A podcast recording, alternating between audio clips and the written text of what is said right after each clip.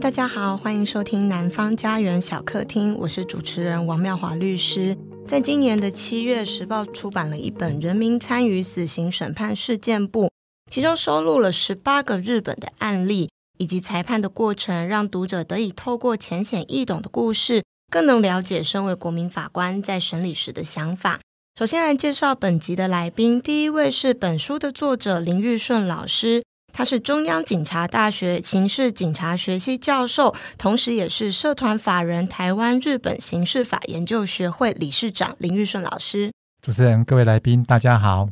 再来介绍第二位来宾杜英秋。杜英秋老师是妇女救援社会福利事业基金会执行长，同时也是社工师。欢迎您，各位听众，大家好。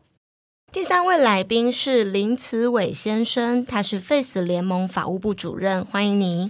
主持人好，各位听众大家好。各位听众大家好，我们今天要来导读这本书上的案例。我今天选的是请屋川市虐童事件。那这个故事主要在讲说，有一对年轻的夫妇彼此合谋，对他们一岁八个月的小孩施行暴行。而丈夫徒手用力的殴打小孩的头、脸，甚至强压之地板，造成小孩呢急性硬膜下血肿，并发脑肿胀。送医之后依旧宣告不治。对于如此惨绝人寰的案件，本案在日本裁判员量处之下的刑度，甚至高于当时检方所求刑的一点五倍，也就是十五年的有期徒刑。像这样子的家暴案件，其实层出不穷。那距今三十年前的台湾，其实也发生过一件这个非常骇人听闻的家暴杀人事件。这个案件可能很多的听众，如果你的年纪还很轻，你可能没有听过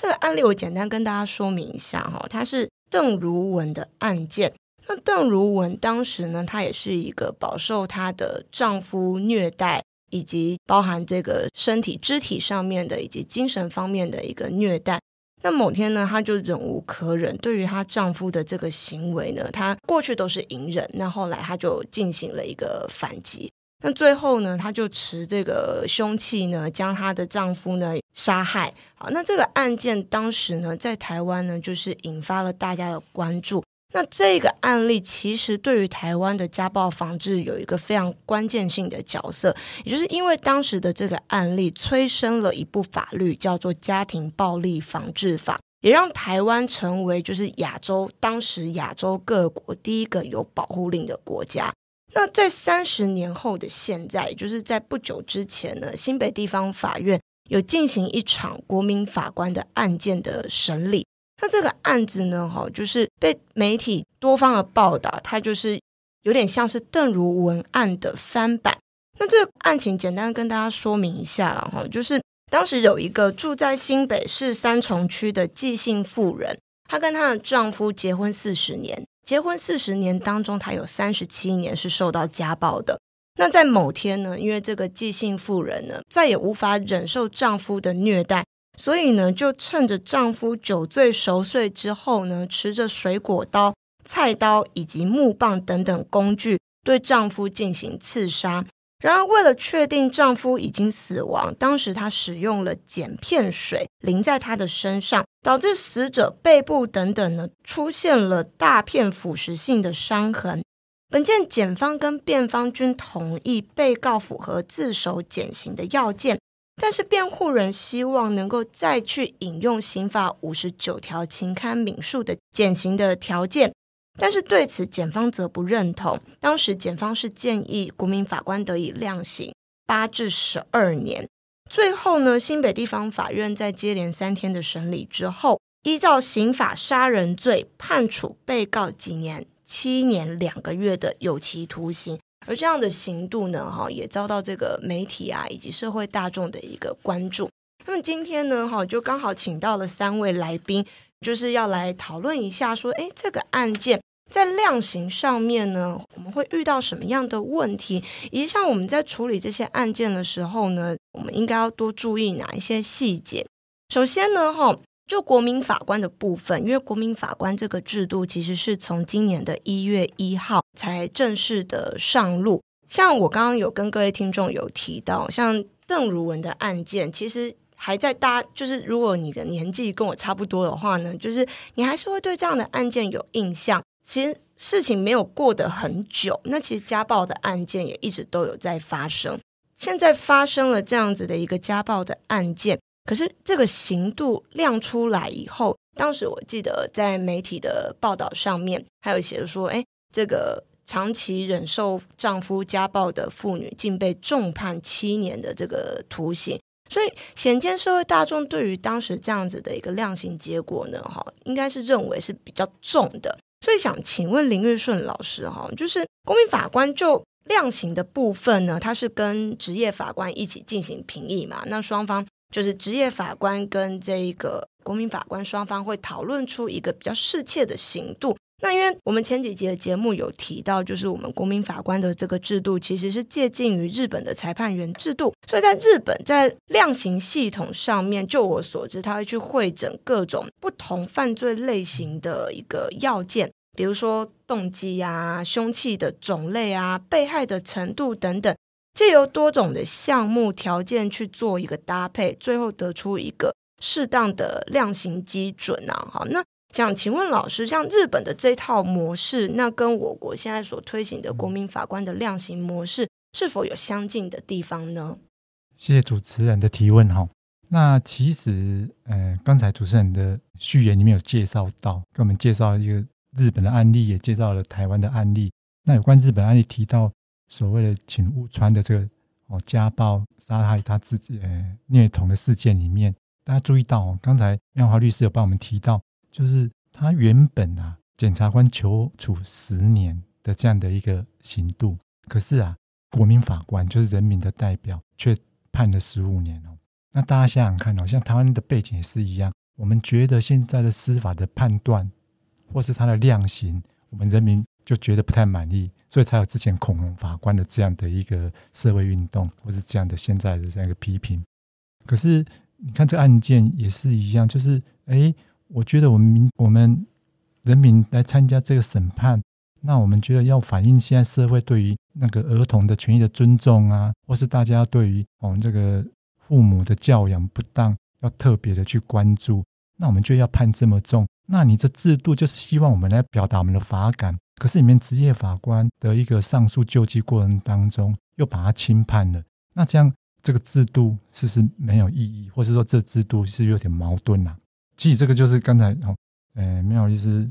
在问的这重点，就是到底这个量刑是不是要一个怎么模式才能去寻求一个我们这个社会可以共同达到一个某种共识，然后大家可以接受。那所以这个制度设计就很重要了哦。那简单讲，那为什么日本他们会去哦，像这个案例里面为什么去改判，然后或是轻判呢？其实很重要的理由就是它违反了行情哦。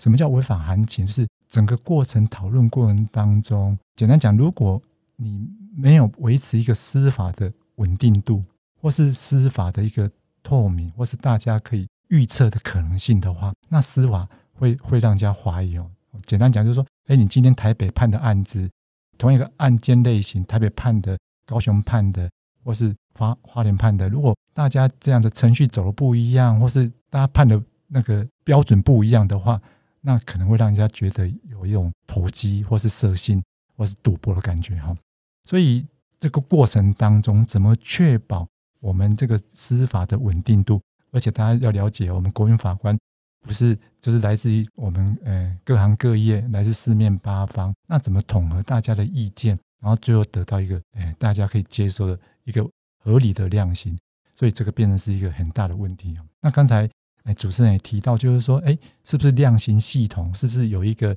database？可是如果说只是迁就于量刑系统或者所谓的那个资料库的话，那我们可以想象，那就叫就请 AI 哦，我是我们最近想流行的生成 GTP 来来帮我们做量刑就好，那我们这就被它取代嘛？可是我常觉得是国民法官人民参与审判很重要，就是要让大家都是一样有感情，而且是它是可以反映大家。对于这个生活经验，或是大家的一个人生历程或价值感，可以在那边做一个统合。所以简单讲，就是说，我觉得国民法官他的所谓的量刑，他绝对不是到最后法院审完之后，法庭审完之后，在法庭里面，然后根据量刑系统那个资资料库，然后大家去讨价还价，绝对不是这样子，而是它就是一个，我认为它是，如果就植物来讲，它是行光合作用；那对生物来讲，它是一个有机性的。我就是它一定是整个程序过程当中，这个案子，比如说刚才主持人提到的，刚才新北这个家暴杀夫案，其实很清楚的，大家对于被害人的死亡是没有意见的，是因为被告是嗯受暴的妇女。下手杀了她的先生是没有意见的，大家比较关心的是为什么他要动手下手这么狠杀了他的一个先生，就动机的一个部分，对对对，或是他是怎么一个家暴过程，他为什么不离开？为什么在在这边？那我印象很深刻，我案子我有去旁听，然后被告是妈妈，受害者是爸爸，那他们的女儿啊，在法庭上，他竟然说。大概有这样的意思，或是这样的一个表达，说如果是他的妈妈的话，他妈妈的角色的话，他觉得他搞不好会做同样的一个出此下策这样子，这让我们觉得为什么都是亲情啊？然后为什么诶女儿会这样反应？所以我是觉得我们花再去探讨这个案子哦，刚才主持人讲的，诶，这样判出来，好像一般的诶媒体或是专业人士会觉得判得太重了一点，可是我觉得。很可惜的，就是我们没有善用我们这国民法官他们的人生历练，然后让他们去提供他们足够的资料、足够的证据，去判断这件就到底这个受暴妇女去杀害先生这件事情是不是出于不得已的情况之下啊？有没有该当刚才讲的五十九条啊？现在自首或是现在减轻的情况，还是觉得对他来讲是太重？这个我们没有提供过多的资料，比如刚才讲的。我对他的女儿的那那一种最后的陈述没有去太多的探讨，或是他过程没有太多的探讨。可是我们这案件，我们就发现，哎，我们检察官还是花很多时间，让我们国民法官看了这被害人被杀害的尸体的状况，或是他的惨状。可是这个问题，如果不是你们的争点，不是你们觉得这个案子要去评价的一个焦点的话，应该我们要转到你们认为他那个是我刚才提到的。他跟家暴跟他杀人这到底的连结强度，或是有没有其他的选择选项？这东西要有更多的一个讨论啊。那比如说，我们看到案子很清楚的，我们请了，虽然在这个过程当中有请了社公司，可是社公司不是新北的社公司，是是在新竹，新竹他娘家那方面的。可是他跟这个呃受保人这被告的交往的情形，或是呃联络性，可能没有。在地的新北的这个时候来的，有可能距离太远了，对对对，对，没有办法第一时间给这个寄信妇人一个他必要的协助。对对，所以我是觉得，像刚才讲的，我们等一下那个执行长可能会再做一个补充报告。嗯、我是觉得，是不是这个过程当中，嗯、我觉得可惜。如果说从这两个案例来看的话，我们可以发现，日本他们在去审理，为什么他们二审法官、职业法官会去否定一审国民法官的意见？或是说，我们这案子为什么金北这个杀夫案为什么被觉得太重？其实我就两方最大差别。虽然大家哦，甚至我们台湾的国民法官是学习哦，是参考日本的裁判员制度、人民参审制度，可是我是觉得关更关键的是很重要的这个审理过程当中，大家有没有真的是遵守我们当初的哦审辩班双方的认为是比较争议、比较大家比较没有。共识的问题点很详细，提供很多完整的资料、明确的证据，让这个国民法官来判。所以我是觉得，诶，比较可惜的就是说，是我们现在的国民法官，其实相对于之前的，或是现在所谓的一般案件的审理，他是比较开放。哦，比如说他会诶，希望的是证人都到法庭上，然后呢，证据要简单一点，透过这样的一个诶，直接看证据，直接听证人的证言。然后，国民法官跟职业法官在现场，看他的表情，看他的言语，看他的应对，去判断他的可信度。那这个就是我觉得可能在这方面，既然人民让他来参与这个审判，然后更重要是希望这边参与审判之后，可以凝聚大家共识，或是对司法信任。等一下可能还会再讨论到所谓死刑的问题。我常在讲，我们之前讲死刑的话，大家都是在讲自己的价值判断。或是自己的人生的一个选择，哦，或是他宗教信仰。可是，如果今天是一个活生生跟你一样都是人生父母养的被告站在你面前，那这个人他做错事情了，可他做的事情是不是该当死罪？该当是不是送要去枪毙？那我想这个东西，如果我们可以把这个争点聚焦在大家想讨论那个点上，然后提供充分的证据，我想我们对于生命权的保障或所谓的死刑的存废这个问题，比较有材料，比较有正方的意见，才能有有一个更实际、哦更具体的讨论。我想这个制度它的一个设计是这样子，哦，先做这样的说明。了解，谢谢林老师的分享。跟各位听众稍微介绍一下，就是说国民法官的案件跟一般非国民法官的案件有一个很大的不同。它简单的就是，你也不可能就是一直让这些国民法官请假来开庭。所以，像以前我们的非国民法官的案件，可能今天开完准备程序，然后下一次的审理期日，诶，可能就就过了一段时间，它是会有间隔的。那现在的这个国民法官的制度，它是密集的审理，就是它是接连的去开庭，好，所以就是说这个审理的模式跟过去其实是非常不一样的。那其实像我自己，就是作为一个职业律师，其实我也很想要去旁听那个国民法官的开庭，啊，只是我们就真的是没有时间，或者是当时我们可能要开别的案件这样子，所以。在这个新北的这个案件做出来之后，其实当时以我自己，我其实是有 shock 到的，就是因为我觉得不管怎么样，就是不管你记不记得邓如文的案件也好，因为家暴案件以我来讲，它其实是我经常受理的案件类型。离婚的案件，因为我我办很多离婚案件，离婚案件大概有一大部分的原因都是来自于家暴。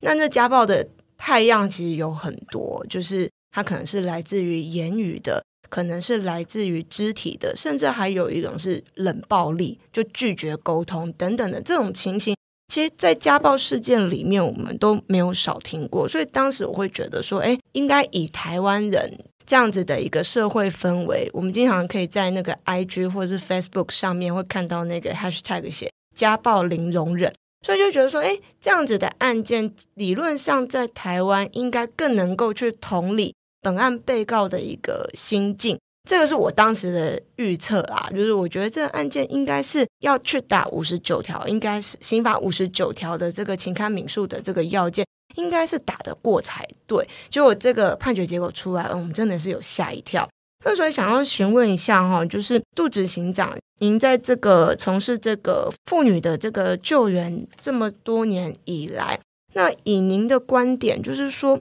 国民法官这个案件，我有看到那个报道的内容，他们是认为说什么，就是被告他本身他是有其他的选择权，也就是说，我们的社会其实提供了很多的辅助，比如说给他社工啊，给他家庭访视，或者是。提供他一个紧急庇护所等等，所以就会变成，哎，国民法官好像认为说你，你你并不是真的走投无路，然后才会去痛下杀手，你有其他的 choice。像这样子的一个认定的结果，其实我说实在，我真的蛮蛮吓到的。对，那想询问执行长，您对于这个国民法官这样子的一个认定，你有什么想法跟各位听众分享的呢？首先，想跟主持人还有各位听众说明一下。呃，应该是说从事呃亲密关系暴力的社工，其实很多时候会认为亲密关系暴力的杀夫案其实是不适合进入国民法官来做审理。那为什么不适合进入国民法官的审理？其实妇援会跟我自己在的投诉里面其实都有写得很清楚。大家知道，目前所有服务家暴案件或性侵案件的社工跟网络人员其实都有受过训练。嗯、那其中有一个训练，其实是。理解被害人的处境，还有性别的一些敏感度的部分。那国民法官他要短短三天内要做进行审理，然后可能前一天还有简单的刑事的一些一些法律知识的一些介绍之类。他本身对于亲密关系暴力或是性别包含性侵害相关案件的一些能有一些所谓的性别歧视或是性别刻板印象的期待之下，一定会影响到哈。所以这一个案件。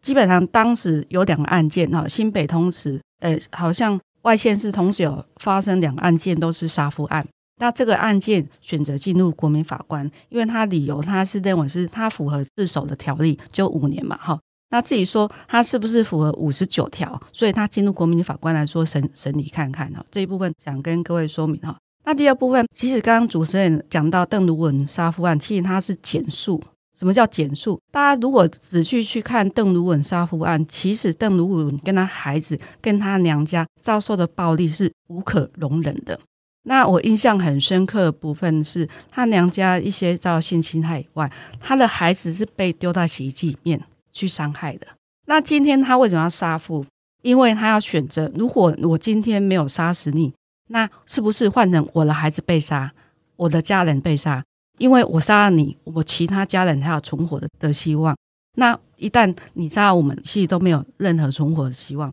那对于长期施暴的先生而言，那只能。透过他睡着或是喝醉酒的时候才能够动手，而且一杀一定要杀死他。为什么？一旦他醒了，就是大家死掉。就是他醒了，他反击之后，去引发的一些可怕是更无可去想象的部分哦。所以大家可以再想象，那当下邓如雯当时的法律是这样的状况，当下他选择这一部分来保护孩子，保护他娘家，保护他自己免于死亡。好，免被施暴而亡的的案件，哈，那三十年后的寄信的妇女，她一样是类似的。那刚刚在讲是说，对，有社工的介入，有社福的这有庇护所之类的，为什么她一样要选择杀夫？因为她没有选择。大家记得刚刚老师有讲到是说，当她女儿说，如果我是妈妈，我可能会选择一样的做法。为什么？因为她先生是以强力的权控型的。或是说，我们说是比较严严重的家暴型的哈，不管你躲去哪里，他都会把你找出来。那不只是肢体上的暴力，他精神跟那种控制是无形的网，类似于无形的网，因为他多次躲去哪里都有被找到。即使他躲到他到最后，他躲到他好像是姐姐家的时候，嗯，他唯一最后一个躲藏处是被找到了。那如果各位有看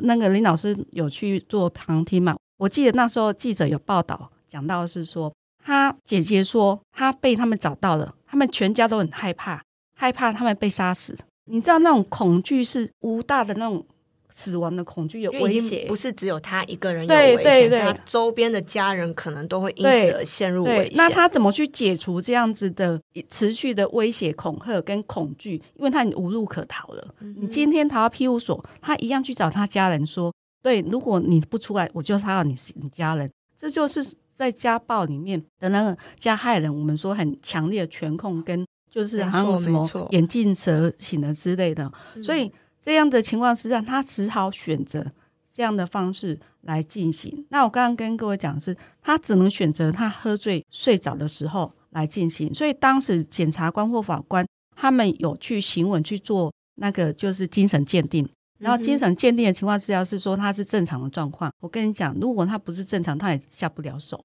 因为他比较情绪需要一点勇气。对，而且他一定是预谋的，为了去就杀了他，让家人然后免于这种恐惧的威胁，就是死亡的威胁情况之下，其实对他是唯一的选择。那你说有庇护所，那个都不是他唯一的选择，因为他尝试很多事，到庇护所到哪里都被找到。嗯，好，然后也因为他不出来，有可能连累到他家人跟孩子。因为有可能是他会威胁孩子说：“如果你不出来，我就要找他的孩子谁谁谁去算账。”我跟你讲，身为妈妈，怎样都会保护这个孩子。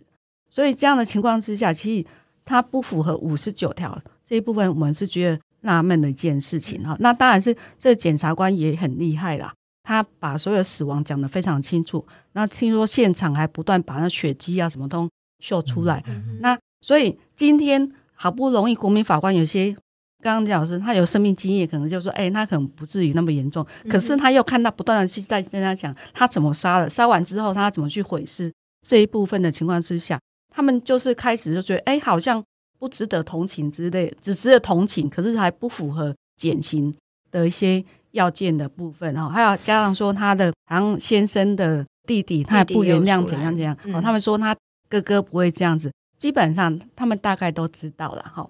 以我们的经验，就是不太可能会会说不知道而已哈。那可是他看到严重性，可能没有像他的继性父母或他家人或他的姐妹看的那么严重哈，因为他们他不会去找他麻烦，因为他也不也不一定会在他弟弟的面前对他进行家暴，这个是很常见的状况。对对，对，而且他你看，以他遭受到二十七年家暴，他每次都被。打到不行而逃跑的，那他被侵害的生命权，请问就都不算吗？他不止侵害到他，现在他的家人跟孩子的部分利益都遭侵害。如果妈妈不符合爸爸的需求的要求情况下，有可能全家都面临到这种恐惧，就被可能被杀害的危险情况之下，哈、所以这样的一些意思，如果你不没有从事家暴的那个网络人员或者是接触过，你没有办法去体会他心里的恐惧，好像一个笼子，其实是不断都压着他，他只好选择这样的方式，哈。那刚刚讲是说，社工在怎么介入，包含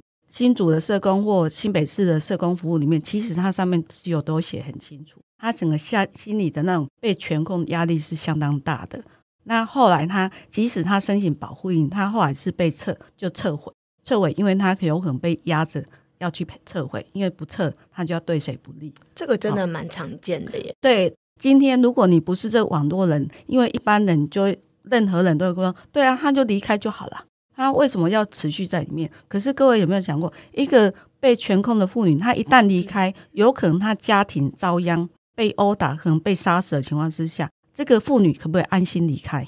我觉得这个是要去思考。那我们的确很多的现实面，其实你看十五年看很多妇女因为这样子乖乖回去，那人家说，对啊，你可以离开，你为什么不离开？这是你可以选择的。我告诉你，选择权对于女性、对婚姻、对家庭、对孩子，清楚一个一个保护，不是像大家所想的可以马上离开就离开，尤其对小孩子的安全保护。跟家庭的部分，那整个负担是非常严重的一件事情哈。那我譬如我举一个例子，以前协助一个案，他先生跑去跳河，还有有一个放火的，然后那个先生就叫警察说：“你打电话叫我太太来，我太太来，我就不放火，我就不跳河了。”那他叫他来要干嘛？就是要跟着他回家。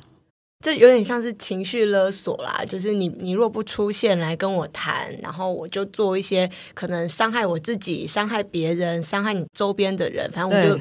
就是惹出一些事情，那目的就是让你达到我的要求。所以警察就打电话给我妇女说：“你可以不来，因为你来，你先生就不会做这件事情。”所以大家觉得说：“对啊，你先生会做这些行为都是你。”因为你没有乖乖听话，因为你没有符合他，嗯、所以让他有想要放火危害社社区，或他想要跳河，好，然后伤害他自己，这个是不对的的观念哈。所以我讲是举例这样子的案件哦。当然，我后来有一些协助他怎么做一些处理哈。所以这一部分还是要跟各位就是说明，其实，在我们很多的受暴的家庭，尤其婚姻暴力的。家庭他受暴的一些状况，不是像大家外表的看到这些哈。那他们有没有对他有爱？其实也有爱，因为他好好的时候是好的，所以他当他可能发酒疯或者打人或没有理性的时候，是很可怕的。那所以我们在想婚姻暴力，其实是有循环，叫做那个那个酝酿期，酝酿期之后就爆发，爆发之后会有平静期。那有些还会，有些还。下跪求他，你去撤掉保护令啊之类。我们前面叫做蜜月期。那所以对女女性而言，很多她其实她会念在是对你是家里的，你是我先生，那你好的时候也是好的，哦。可是你那个就是可能呃凶起来，或者是可能打人的时候，其实是不一样的的面貌的状况哈。所以他有可能就因为一些因素，他需要去做一些忍耐的一些行为之类的哈。所以可能就以上。跟各位就是做补充，然后另外部分，我觉得五十九条它不能符合，这是相当的遗憾的一件事情啊。那听说可能要就问 两位专，一听说日本国民法官在有关于婚姻暴力或家庭暴力的审理过程，其实他的罪就会比职业法官判的重。那这个案件里面，我记得那个《自由时报》里面有写的部分，国民法官他求处的量刑是比职业法官还要低的。那后来就综合。到七年两个月的部分，好，所以国民法官可能这个案件，国民法官认为是，哎，他不至于那么重。可是职业法官，我不知道职业法官有没有受过训练，哈，因为通常是妇幼专苦的 法官才会有受过训练，哈，所以他显然没有办法去理解这些长期受暴的妇女，她无法就是没有选择情况之下，只要选择这样来保护。她的家人保护她自己安全，免被杀的可能性的恐惧的状况之下，我相信，如果他最后如果不是他的姐姐的位置被找到了，我想相信他可能不会有这种些行为，因为最后一个他的那稻草被对，就是推倒了最后一根稻草。对对，因为像刚执行长有提到，那刚才我本我刚刚有提到说，我本身也有承办非常多的家暴事件。其实我觉得会有一个，就是我我接到的客户的年龄层不同，对于家暴的态度也不太一样。像比如说我我有处理过那种七十几岁的阿嬷，那她她其实就是常年被家暴，然后她的子女就说：“你为什么不离婚？你只要离婚，你就是。”孩子、孙子都大了，你其实可以过得很好，你为什么不跑？那那个阿嬷就会在我办公室，他就讲说：“阿姆西啊，哦，我们以前都是这样。”他会去讲说，大家生活都不容易，然后你们很小的时候，你爸爸是怎么样怎么样，就是努力的工作，然后养活你们。他会去记得他好的那一部分，然后我就有点像是在催眠他自己，说他好的部分有这么好。家暴的部分，就是那个阿嬷，她是很，她很常，因为她先生就是只要喝酒，他酒品非常非常的差，酒品差又酒量又又不好，所以他可能只要喝了一点酒，他就会踢酒笑，然后直接把那个阿嬷直接头抓起来就去撞墙壁。那年纪大的人，他其实承受不了这样子的一个重击，所以他好几次被他先生打到住院。那他女儿就受不了，他觉得这样子不是一个头。好，那他就来到我事务所这边，希望可以帮他妈妈申请个保护令，那进而看能不能有机会可以把离婚把它处理起来。再年轻一点的，好，可能三十几岁、四十几岁，诶，他们对于家暴的认知就不太一样了。他们可能就会认为说，我为什么要容忍？我现在才三十几岁、四十几岁，我一个人，因为这还会牵扯到说我有没有工作，我有没有这个经济能力可以养活自己。如果她本身是有一个稳定工作的女生，那她可能就会说：“那这个老公我不要了，我就是我要拒绝家暴，我要努力的站出来为了小孩。”那她这种就是会来谈，就是要处理离婚。那还有另外一种，就是因为现在大家的经济压力都还蛮大的，所以她可能是结婚之后，然后她就是在家带孩子，因为他可能他们家的经济状况没有办法让他请保姆，所以他就。必须得在家里就是全职妈妈照顾孩子。那他今天被家暴，对，他知道家暴是不该容忍，他知道家暴是不对的行为，但他就会问我说：“那律师，如果我离婚，我提起了保护令，那小孩怎么办？我没有谋生的能力，他是脱离社会太久，他都在家里就是顾孩子。他今天你要他出去工作，那小孩谁顾？他放不下，可是他又不忍心把孩子。”留给先生，他就会陷于这一大堆的回圈，甚至他会萌生一个想法，就是我被打没关系。他觉得我被打，他可以忍，他是大人，他可以忍。但是只要他的小孩不要，就不需要跟着他到外面，可能过一些比较苦的日子，他都觉得这些事情是可以被容忍的。所以，其实这些事情一直都有在台湾的社会发生。所以刚呃，执行长有提到，就是说，诶，在日本，我想应该也有类似的家暴的事件在发生。林教授方才有提到，就是说你们这个学会有到日本去考察这个裁判员的这个制度嘛？那呃，想询问一下林教授，就是说，诶，对于像这样子的一个家暴案件，在日本是会进入裁判员的制度去审理呢？如果不会，那日本的处理方式大概是怎么样子？想听一下林教授的分享。呃，最近我看我们媒体的报道，好像台湾现在有一两件因为被害人或是被告的请求没有适用国民法官的案件了。可是我觉得这一件事情可能有点需要再再审酌了哈。理由很简单，就是我刚才那杜执行长所提到的哈，那英秋执行长所提到的，就是说，如果这个案子如果不给国民法官来审，他就回到传统的刑事法官来审。那日本设立这制度的基本的想象是说，大家知道吗？如果国民法官这个适用这部法的这法官的来源，这国民法官的来源是随机抽选的。那随机抽选是什么意思呢？它是比较多元的一个社会的各行各业、各个不同的年龄层的来参与这个这个审判。哎，主持人特别应该有这个感觉。我们的律师或是我们的司法官或检察官，常常都是校门。然后就到衙门里面来了。对，这是之前我前几集有分享过，就是很多法官他的社会经验不是那么的够，他人生第一份工作可能就是法官。嗯，对。那、啊、所以刚才讲，我们社工很辛苦的把这样子的一个他的所谓的成长背景，也包括他所遭遇的这些状况做说明。可是我相信，把这些资料、这些证据，我刚才提到，如果能如实哦，针对这样的问题点，然后很明确的提出来，我觉得日本他们想法就觉得这多元组成、社会多元的人生经验或是人生阅历的人来到这边，比较能听得懂这样子一个可能有很不一样的人生，跟我们一般正常状况是一样，一个比较平顺的一个家庭的成长过程来讲是不一样的。所以我刚才提到，就是说，因为台湾真的是一个很多元，而且也有包容性的地方。可是就是说，对于司法很多的误解，或是司法很多的不信任，如果借由国民法官、人民参与审判的制度，让他知道整个审判的逻辑、司法程序，我觉得他判断的标准或是判断的基准，他可能是更有包容性的。所以我是觉得，在日本呢，他们很少很少，到目前来讲，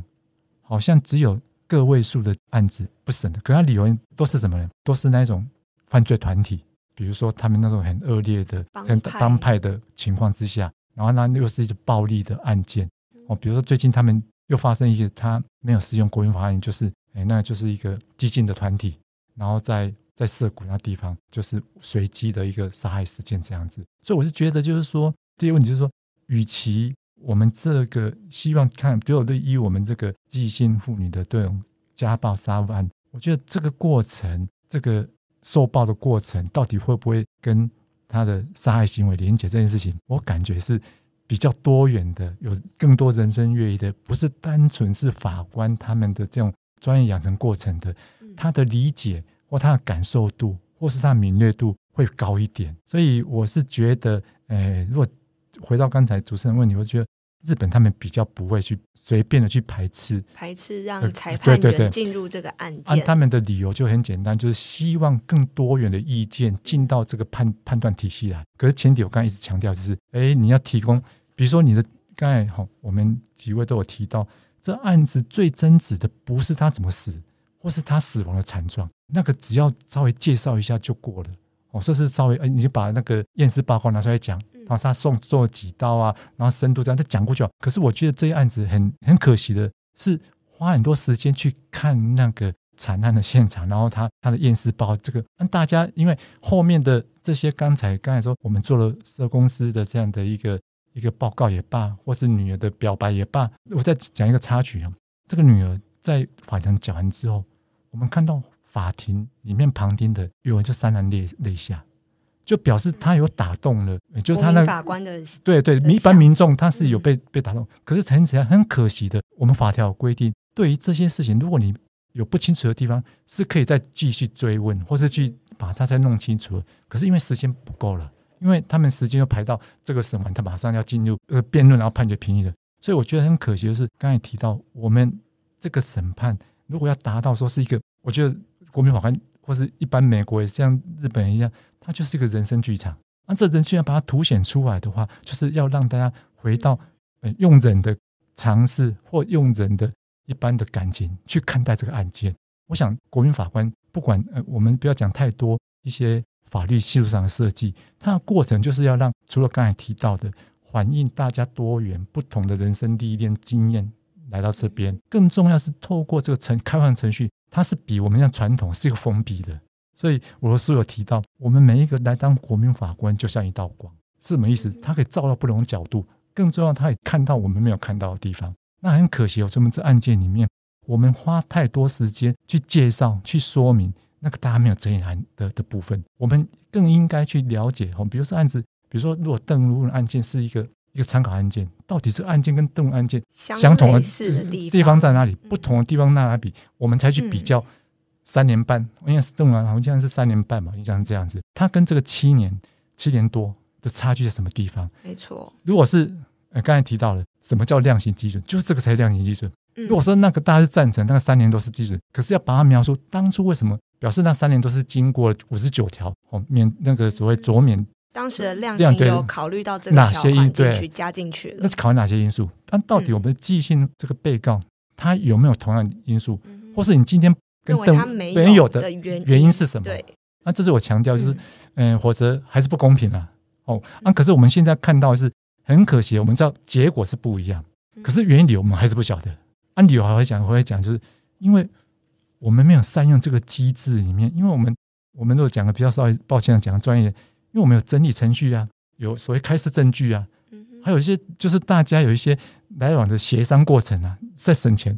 可是你们都讲好说，我们这次争取就是到底是家暴妇女有没有其他选择？可是你提供资料不够。那简单讲，如果说我们讲一个最简单，到底跟他跟三年半的有什么差别？可是今年也不是说哦不能判七年多，可是你至少要知道到底他跟人家的案件差别大。那就刚刚一开始讲的，这样没有公平性啊。那以上就做一点补充。不好意思，我想补充一下。嗯我是觉得是说，如果这样情况之下，其实应该要补一个专家证人啦。哦，因为为什么要专家证人？因为专家证人他会依据一些可能受暴妇女的一些状况，跟家暴的一些一般的状况，包含他有可能会提到邓如文杀夫案的状况，让他去理解生活在这种高压权控下的女性，她到底有没有选择的可能性？还有很多社福的社工的介入，他为什么没有办法去使用，或是？让大家理解是说，哎，是大家觉得他没有选择要使用，还是说他根本没有选择的情况之下，他没办法使用？这些是可以透过专家证人去做弥补这一块。那当时邓如雯杀夫案的确，我记得也有引用相关专专业的一些文献跟专家证的部分，类似这样的状况来引用，因为他还是要提到一个所谓受暴妇女的症候群，好，我们有说一个习得无助感。的一些状态，对，那可是这一次的诉讼过程当中，其实不管是就是辩方的律师或者是检察官这块，其实通通没有提到这一块啦。哎，那对习得无助而言，其实对很多的受暴妇女其实是影响相当大的。如果你不了解这症候群或者习得无助感的，还有高压权控的情况之下，你你只会想到，对，以台湾已经进步，而且是亚洲第一个家庭暴力防治法的国家，那为什么？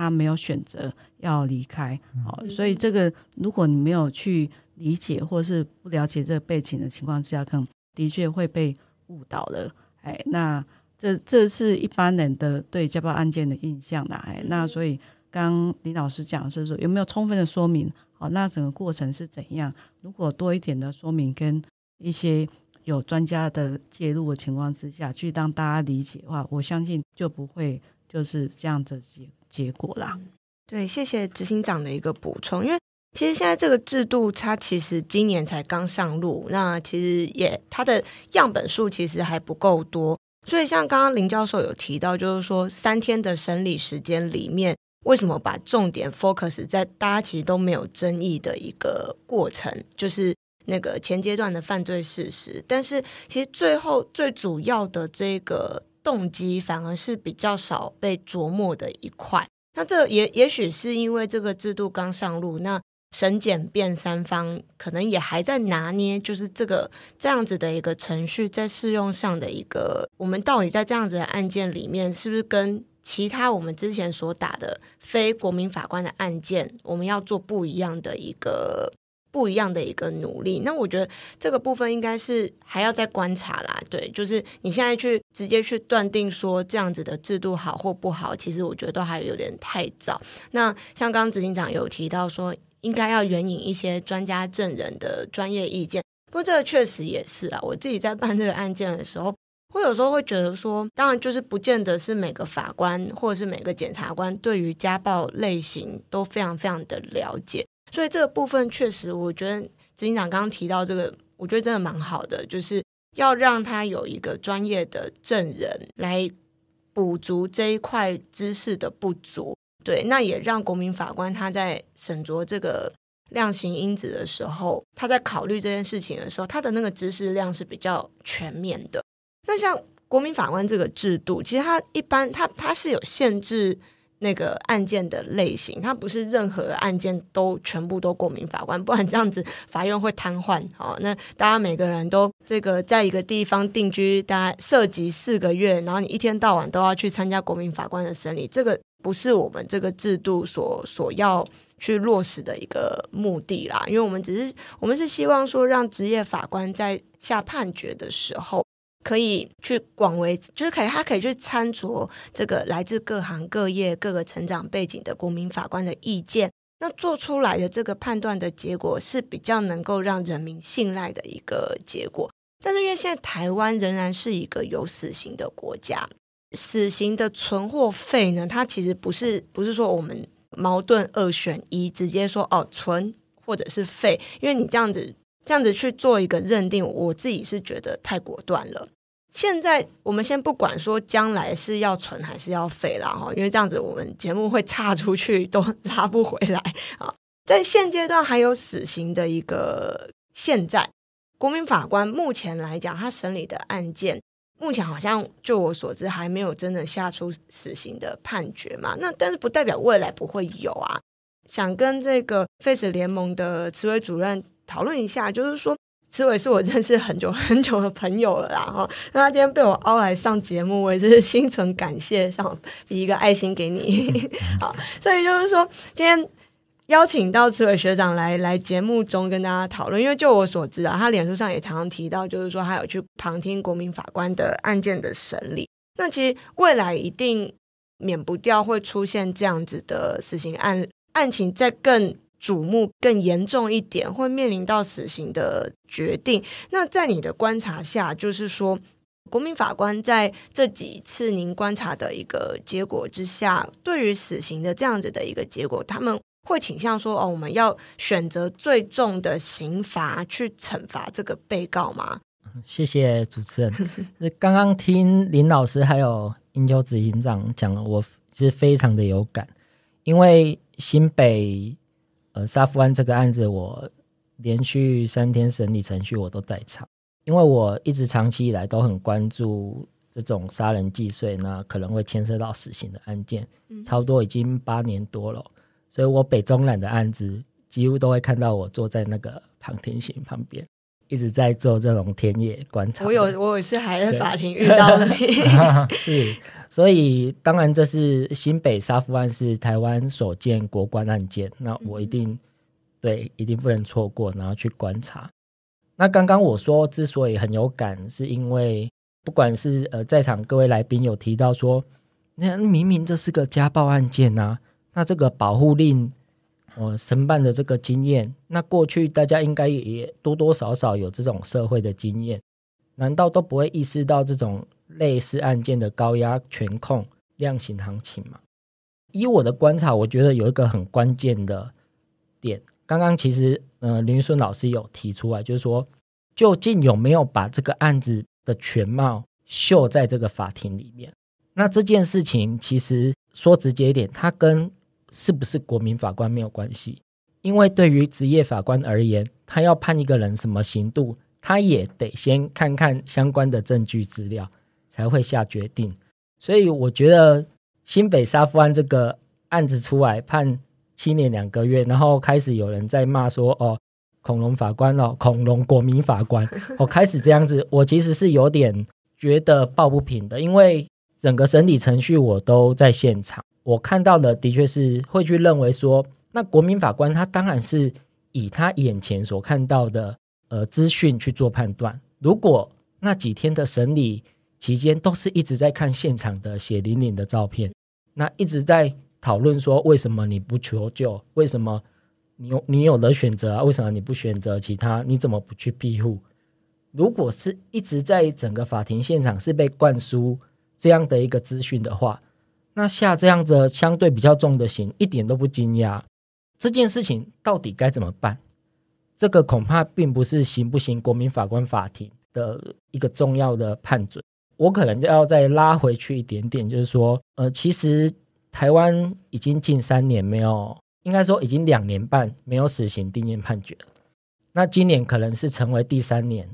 零定谳死刑。那各位可能会很惊讶，是因为这三年台湾。特别平安嘛？哦，社会秩序非常好。那按照我们相关民间的观察以及一些学者专家的观察，有两个很重要的关键。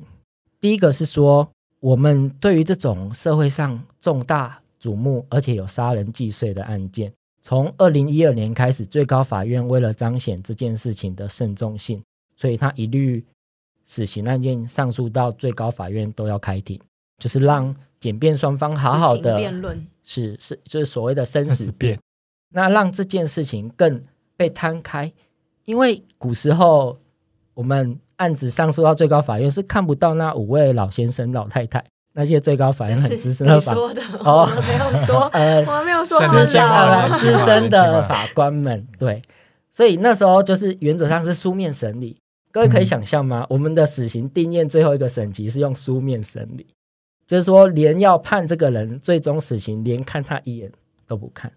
但是从二零一二年之后改变了，就最高法院的确有意识到这件事情。所以各位如果看我们近十年来，二零一二年以来死刑定谳的人数是一路往下降，甚至前几年是个位数，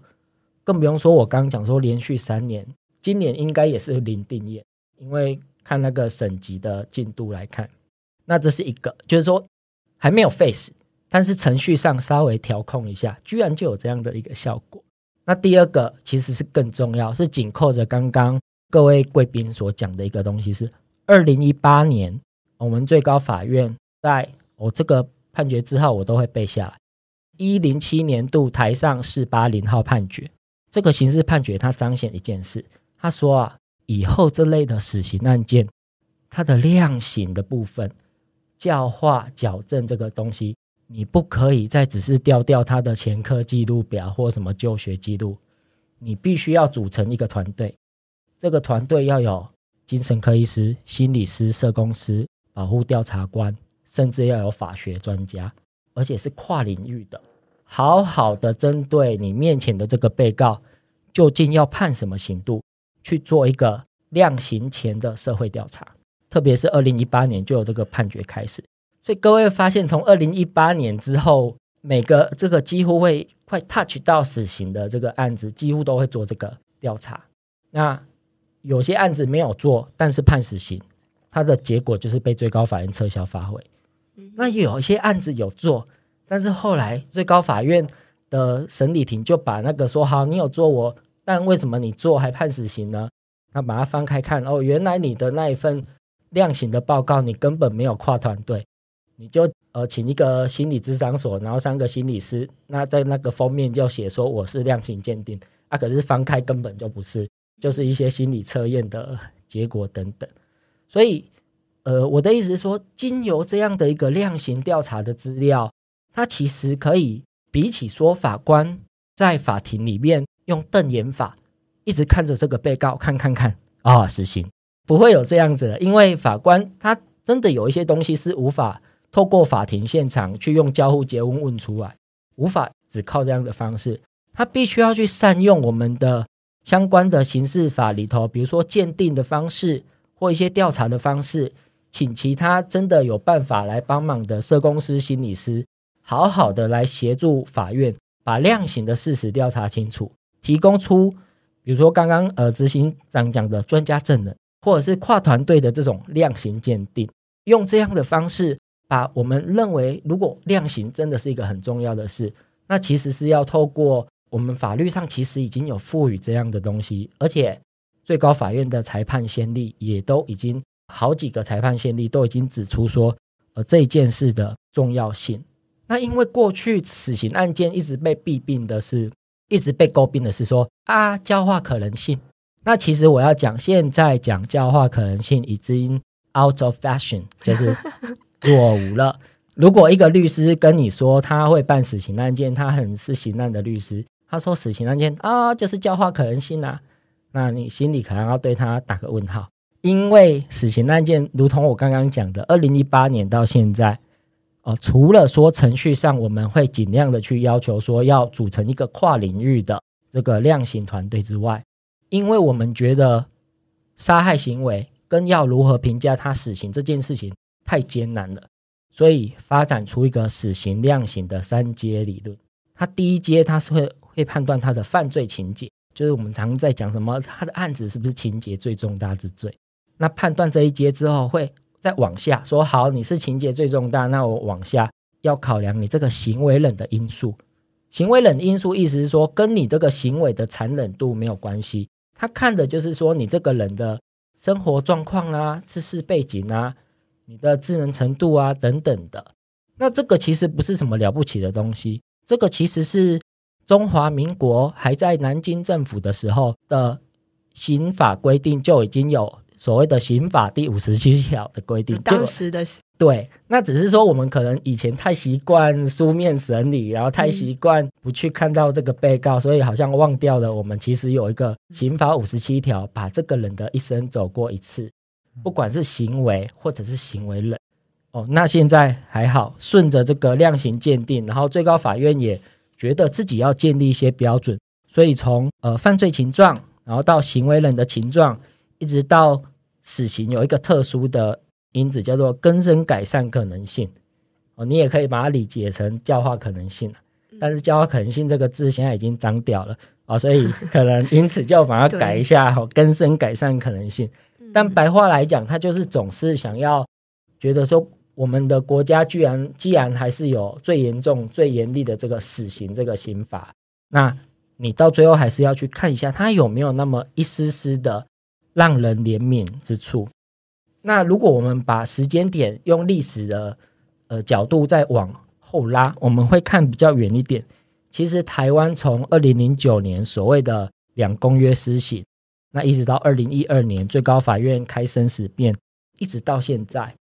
就是我们还没有废死，但是对死刑的使用其实是越来越严格。那的确也因此促进了一些在量刑上更加精致化的呃一个趋势。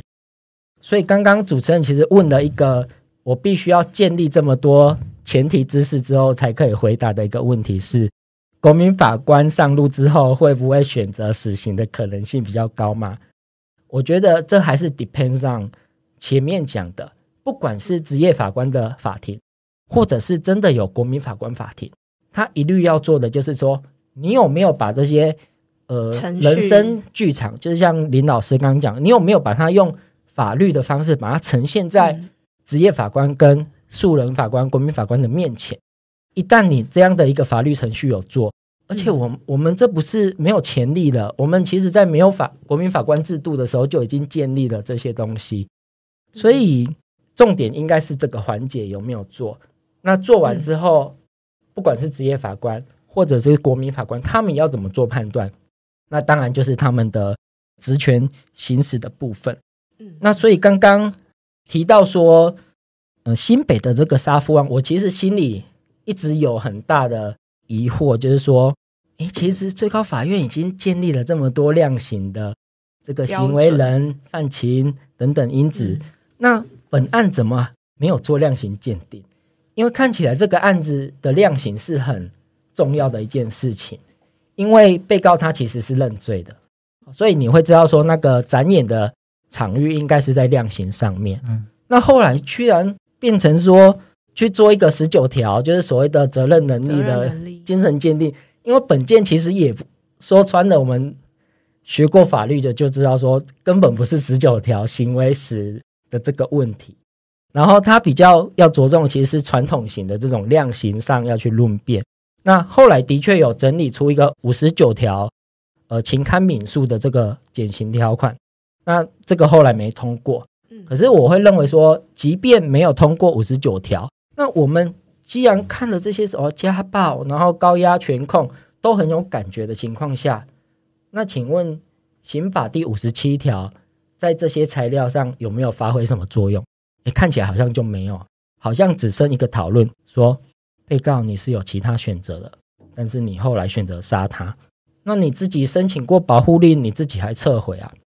好像整个风向就带到检讨被害人。嗯，那的确被告他做错了事情，但你再怎么想也不会说不可能的。就是量刑怎么可能只讨论这几个点，只讨论说现场多么的血迹斑斑如何的？那既然我们认为行为冷的这个因子是很重要的，那到底前面的协商程序跟准备程序为什么不处理这一块？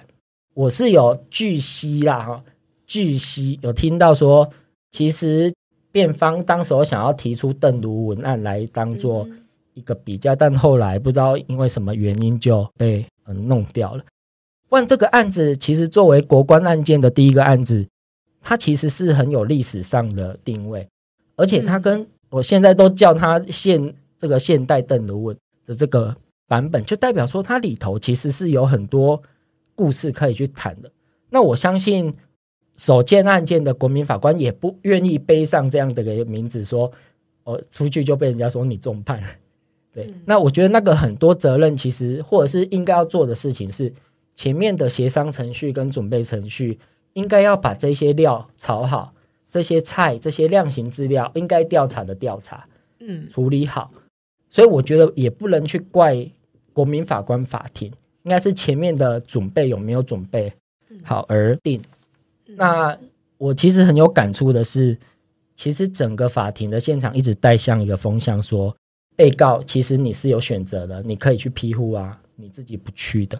那这个其实跟的确我自己的看到的经验跟家暴案件的是说，这个好像显然是忽略了我们当代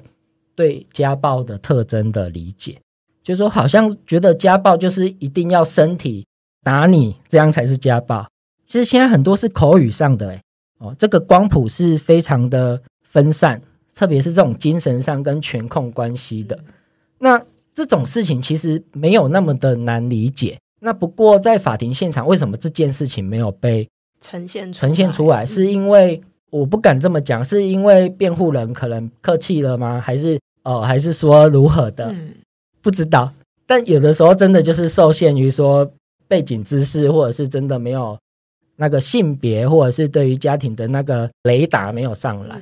对，所以对，这不知道为什么会变成这样，但我会认为说，透过前面讲了介绍蛮多这个量刑鉴定的方式，它其实就是多一个管道，让这些在法庭上不易被发现的事实，这些人的背景，然后透过一些专家，比如说你觉得这一件的量刑鉴定很需要呃性别因子的，很需要处理过家暴案件的社工师进来或心理师。那其实他就会看得更透彻，他可以来帮助整个国民法官法庭做出一个呃比较好的一个鉴定资料。那到时候再呈现在法庭，因为我们国民法官法庭主要是法庭活动嘛，那也可以传这个所谓的鉴定专家进来啊，看是用专家证人的方式，或者是用鉴定人的方式，他总是可以在法庭上跟大家解释说，那为什么这个案子会走到这番田地。那这不也是帮大家理清很多心中各式各样的疑问吗？没错，没错。对，那这是我觉得刚这样听下来，我有几点感想，再结合死刑案件辩护办理的一些经验，那分享我的看法。谢谢慈伟的分享，因为像我刚刚听林教授有提到，就是说，哎，他他把重点都放在前前面的这个犯罪事实。那思伟，你刚刚有提到，就是说今天。不是不能做成死刑，而是你今天你要判死刑之前，你必须要非常宏观的去做一个研究，然后跨领域，然后让这个让我们做出这个死刑的决定能够更加慎重。那其实同时，我原本以为这会有一些意见，嗯，就是相矛盾的地方。那我觉得听起来其实不会耶，因为刚刚执行长也有提到，就是说。因为我们也不确定职业法官，或者是说这些国民法官对于家暴案件是不是像我们律师一样，我们经常在处理这些案子，所以我们会有一些，我们甚至还要去上一些专业的课程，才有办法去呃了解说这个家暴到底为什么会发生，以及要怎么样去处理。这个其实背后都是呃我每年都花很多花很多时间啊，去去上这些课。其实我觉得。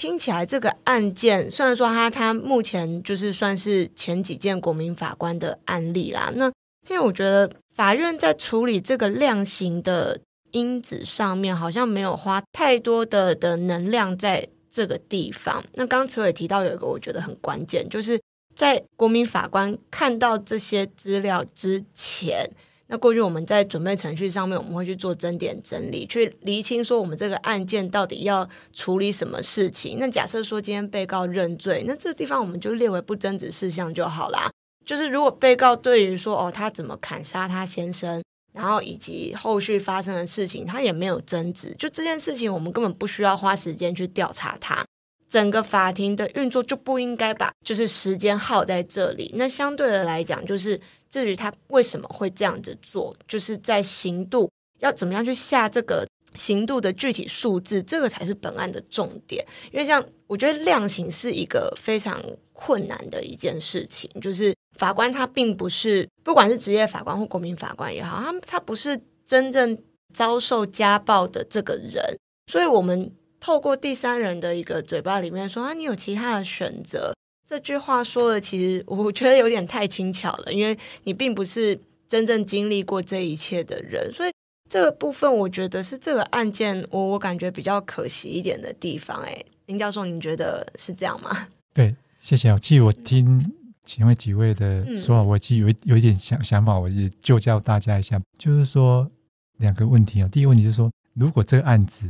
刚好里面有一个来来参加国民法官，他是心理师或社工师，你觉得他适不适合当国民法官？这第一点。第二点，你觉得事实上当国民法官也是简便去选的吗？你觉得他有可能被选上去吗？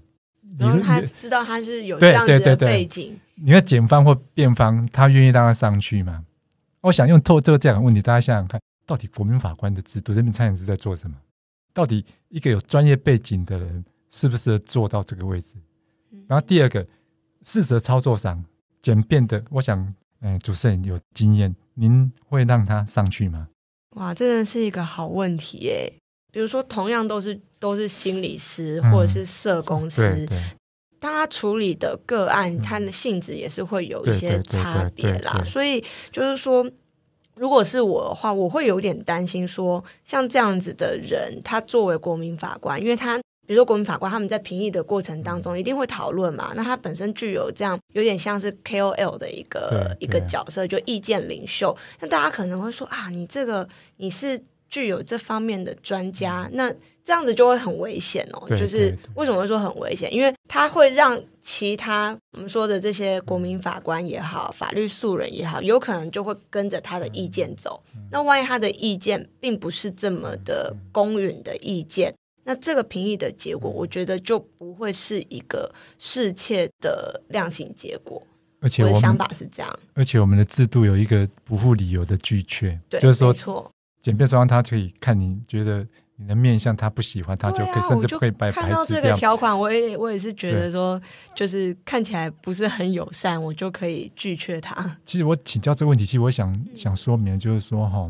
国民法官的制度，其实我这次去日本，其实我感受更深刻哦。其实日本的那些老师教授们，他更关心台湾人民参审制度实现的状况。其实他们的认知，这个国家说，一个案件的升级，其实它就是一个国际竞争力。如果是讲的比较世俗，还是国际，它就代表您这个国家对一个，比如说对于一个案件，或是对于一个死刑，对一个生命权的基本的看法。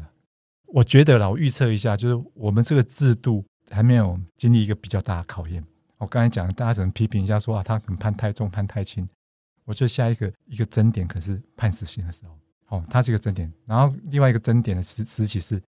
依照刚才我们慈伟主任所提到的，它不符合我们现在目前的上级的一个诶上级法院所认定的这个标准。我想这个很有可能发生，那时候就是我们这个最大的考验。我在猜想，如果这个是发生在我比较小人之心呢、啊，我想大家不会在审前之前让这种案子浮上台面。甚至当二审就二审又改判一审，我觉得台湾已经发生，我想它会变成一个，尤其我们选举过程当中，一定变成很争议的案件。我我有观察哦，大家平常不关心司法，可是发生争议案之后，大家可能会上街头，白玫瑰啊，或是那个洪仲丘案件。另外就是我观察这几年每次总统大选，司法议题都是很重要的，选竞选过程当中一个。论辩的焦点，所以你看，那个小英总统他上任之后，就马上去召集一个司改国是会议。所以我是猜想呢，我们现在还没遇到真正的难题。我现在的意思就是说，其实我常讲这个人民参审，它不是单纯的一个司改政策，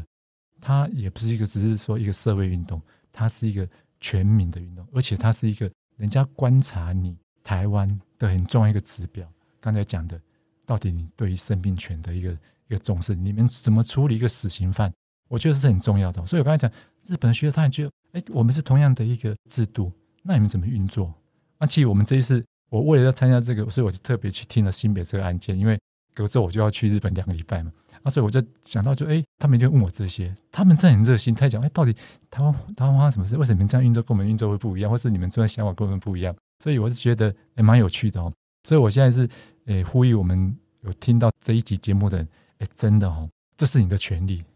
这是你表达你对台湾的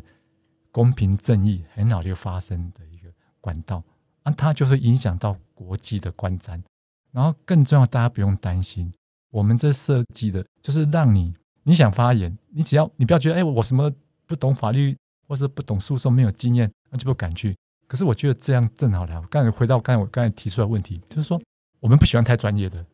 跟大家报告，我自己研究这个，我是没有资格当国民法官的。所以在上面的人，他就是即使我们这专业，其实这个是这个平台啊，这法庭是个平台。我觉得你可以看到很多人性，看到很多很多的一个人生的一个的起伏。那我是觉得，而且我们这本书为什么大家看人民参与死刑审判事件簿？我觉得为什么我们叫叫事件簿？因为它是一个人生的一个一个剧。那透过这个剧，我们去反映什么？这个国家对一个公平正义的诠释，这个国家怎么去处理？有没有谨慎？有没有细致去处理一个纠纷，或是甚至一个犯罪，或是一个要处罚，甚至要判死刑的这样一个个案，或是一个个人？所以我再强调一下，今天哦，刚才哦，慈惠主任特别提到，你今天一定是要看到这个人。才去判他有没有罪，该当什么刑。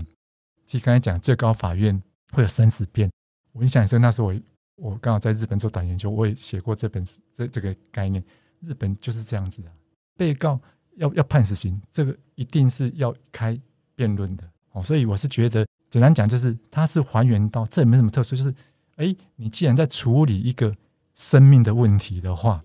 那基本上就是要面对生命嘛。哦，就是让他看看，我觉得这是呃蛮重要的，好，蛮重要的。刚才听各位先进的一轮发言哦，其实我，我突然一脑中泛着一个很一个印象哦，就是说我曾经在日本我去实际看他们的人民参审的法庭哦，我印象很深刻。台湾一样有被害人诉讼参与，现在被害人在法庭上是有位置可以坐的哦，这也是最近这两三年新的制度。那我刚才提到我们新北这个。继兴妇女家暴杀夫案呢，我们刚才提到说，哎，这个被害人就是那个女儿，原被告的女儿，她到法庭讲一讲之后，可是人家也没有问她什么事情，然后她就就离开了。可是我在日本看一个什么景象呢？同样是被害人，然后被害人在法庭讲话，讲完话，然后坐回到座位的时候，那中场休息，我看到检察官跑到被害人的旁边蹲下来。大家知道哦，在法庭里面看到检察官，因为被害人是坐着嘛，他蹲在这个被害人的前面，跟他讲说：“哎，刚才这整个审理过程发生什么事情？然后你有什么不了解的地方？”他就跟他讨论这一幕啊，我一直在我心中，我就留下。刚又刚才听大家这样讲过，就哎，又唤起我这个这个一个回忆。为什么检察官愿意在法庭上蹲身，然后去听被害人的？的问题或者被害人的疑问，帮他解答。我就回到刚才讲的，我，这个真的是一个人性的剧场，必须就是说，你必须要照顾到每一个人，他对于审判的理解，他对于审判的感受。那我刚才讲，我们新北这个案子的女儿这个角色，她讲的话好像就带过，好像跑龙套或是跑一个程序，就讲过就结束掉了。我没有太多的一个关注，或是没有太多的去去审视他这段话，他所代表的意义，或是让法庭再去对这个事情，哦，他从他的供词里面去想想看，背后什么有家庭故事在里面，我觉得是比较可惜的。林教授讲的我非常有的有感，因为其实今天来录音之前，我有看这一本时报出版《人民参与死刑审判事件簿》，那其实，在看的时候，我平行的一直就是在想说，过去八九年以来。看过的这种各式各样的案例，特别是现在国民法官的制度上场之后，其实现在你看到的这些上场的案例，都是酒驾撞死人，就是这种国审交数字的哦，他案号会这样写，或者说，即便说像新北杀夫或杀子，他这个刑度也都不是到死刑，他都是落在这种法定刑啊十年然后以下的这种，就还没有真正 touch 到。那个死刑的那个按钮，那真的到最后要决断的，就像这本书里头讲到的这个案例，就是请屋川市虐童事件，会不会到最后也变成有类似像这样的一个环节跟过程？就是说，被最高裁认为说，原来的那个国民法官的这个判决是过重的，然后被撤销改判。其实这个其实是我们国民法官制度不太乐见的事情，因为会尽可能的希望维持尊重对国民法官法庭所判出来的东西。但如果一旦发生了，我刚刚前面比较啰嗦的讲到说，好，如果这个案子真的没有做量刑鉴定，如果这个案子没有去处理情节最严重之罪，如果这个案子没有去处理过去的这个行为人情状等等的这个量刑行情，然后仍然下了一个死刑判决的话，那这个一方面是说，我们会不会因此就开始质疑国民法官法庭做出来的东西？做出来的这个判决，因为他可能很明显的就违反最高法院所采的这一个几个量刑的基准跟人权基准啊，那会不会因此更削弱？那我们反过来讲，如果不要，我们一开始如果可以意识到这个事情的话，那就真的要变成怎样？变成我们在国民法官法庭的时候，要尽可能去讲解什么叫情节最严重之罪哦，什么叫做死刑量刑的三基准，什么是犯情，什么是行为人情状。什么叫做矫治可能？这个就要仰赖，这一定是审检辩都要一起下来，就是尽量的说明，让国民法官说：哦，原来公约是这个哦，原来我们不是联合国的会员，也必须要透过施行法的关系，所以要去遵守公约，如何等等的，而尽可能在一审国民法官审判的时候，就尽量把这些事情处理完，否则的话，真的会遇到的结果。可能就是像日本给我们看到的经验，被最高裁撤销发回。所以我觉得这一次看这本书，其实有一些慢慢的有一些感觉是说，诶，那台湾会不会真的变这样的情况？那我觉得这个书真的是写得非常的白话，所以本来以为说是法律人看，对看我本来也以为是这样。我觉得一般呃民众虽然没有法律，没有学法律，不要因为有没有学法律就觉得这个门槛很高，或许。可以因此说，关心这个议题的各位朋友们，可以再透过这本书。那以后如果真的被选到是国民法官，可能心里比较不会担心了。像刚刚林玉树老师说，因为他是教授，他已经不可能，他的资格已经被剥夺。因为我是 Face 联盟，所以我应该是会被不具理由拒绝吧？我在猜。对，但是我相信很多听众是满二十五岁以上，都是有机会的。所以。或许透过这一本书来了解这个制度，是目前可以做好准备，然后关心制度的一个好的方式。好，谢谢慈伟的分享。这边会想要再多谈一点的部分哈，去包含家暴跟性侵害，它是属于一个社会文化下的一个暴力的一个结果，它是一个社会的因素。那这个社会因素其实是传统父权制度下对一个性别不平等、一个歧视的结果。的部分，那刚刚老师在讲到是说，对他女儿在讲这件事情的时候，为什么没有人去想去询问他或关心他？因为大家在整个社会文化之下，他们认为对这样子就足够，因为他不理解为什么女儿这背后讲的后面是因为，因为如果是他是他妈妈，他遭遇到这样的状况，他没有办法，他也有可能是选择杀人这一个的管道，因为整个社会文化其实是不了解的情况之下。那那个部分，我还是还是想要强调一下，如果国民法官他本身的的性别的意识其实是不够的，或者是可能还是有一个传统的性别的的一些歧视的情况下，说真的，未来如果发生一个就是我们所谓多元性别杀人案件，好，或是性态案件，会不会到时候国民法官邀请来的有可能通是比较传统的性别观念情况的人，那会不会有不一样的一些？改变，因为大家的都同文准，都觉得说，对你就是不应该有多元性别的存在，好，因为你这样子，所以可是他没有考虑到，因为这个多元性别它背后以往遭受到一些霸凌一些状况，所以导致有一些行为的出现。所以我觉得，如果整个性别的一些观念不是那么足够的情况之下，这种案件是不是适合国民法官审？我觉得这是要考量。那但是真的要适合情况之下，就你的专家证人会。搭配进去哈，那这很有时候专家证人搭配进去是很好，可是有时候牵扯到很传统的父权观念的情况之下，我觉得这个还是要审慎的去做一些思考啦。那说真的，日本的一些那种传统父权观念其实还是还蛮重的，不是不重的哈。所以才在讲说，为什么日本的国民法官判的家暴、婚姻暴暴力案件是比较高的，好，比一般是高的，这就可以呈现出来，其实整个的对这部分的影响的程度。那另外部分，我想再补充的话，其实对于七十几岁的一个老妇人，她为什么不离婚？为什么不离开暴力？不是说去看，就是不是他女儿看的那么简单呐、啊。因为对七十几岁一个家一个婚姻，对他一个代表要成败的一些因素。其实离不离婚不是一个重点，哎是他离婚之后，他所有的失落，跟他嗯未来要依赖他孩子那一部分，嗯、这一部分是他没有办法讲出口的。那现在家庭暴力防治法里面，只要有家庭暴力，其实通报之后，社工都会主动来介入。那介入之后，就是如果被害人他愿意，成年被害人愿意的话，他们都会持续来提供跟他做一些讨论。那要不要离婚？要不要采取什么方式？这一部分都可以跟社工来做一些讨论。那等他准备好之后，想要采取一些行动，社工还有相关的网络的来帮忙这样子。哎，所以有有点就是对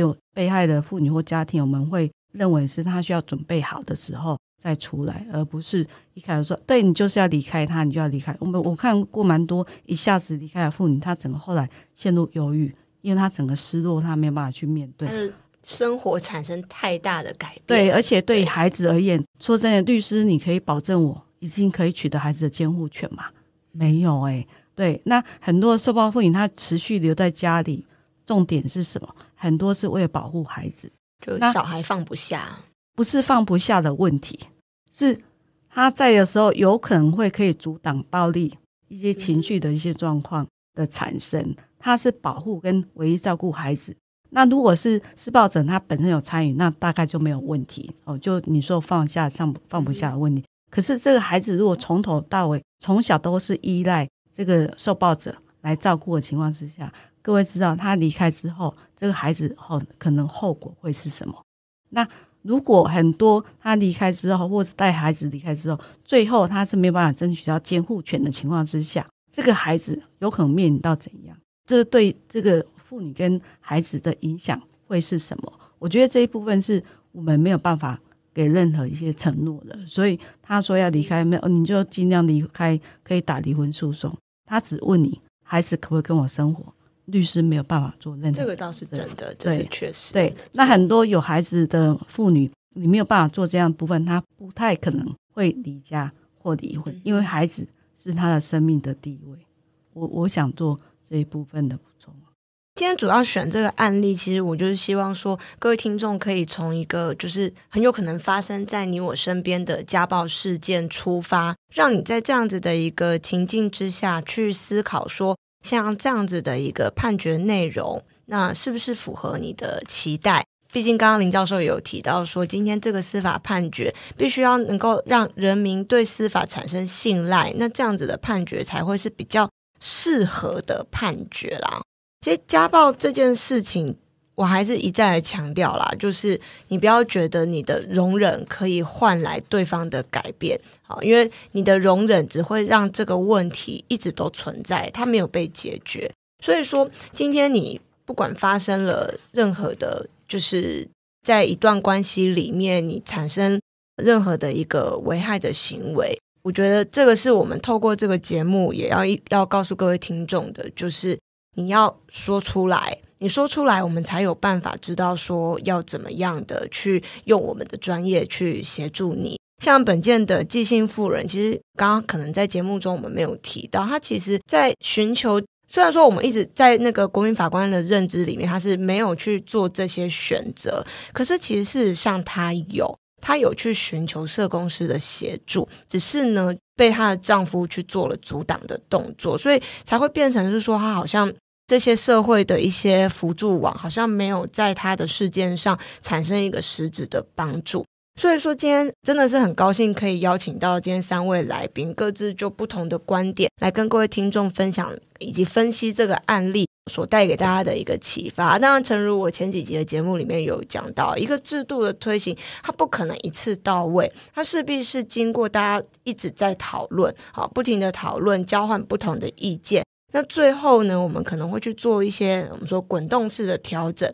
调整出一个比较适合台湾的一个方案。好，所以这个部分真的是很谢谢今天三位来宾来到节目中跟大家分享这么多，我觉得很一针见血的一个想法。好，那谢谢各位来宾，谢谢。谢谢各位听众收听这一集《南方家园小客厅》。南方家园小客厅固定每周四进行更新，最新消息请见南方家园脸书以及 Instagram。如果有任何想法，都欢迎留言跟我们讨论。谢谢各位收听，拜拜。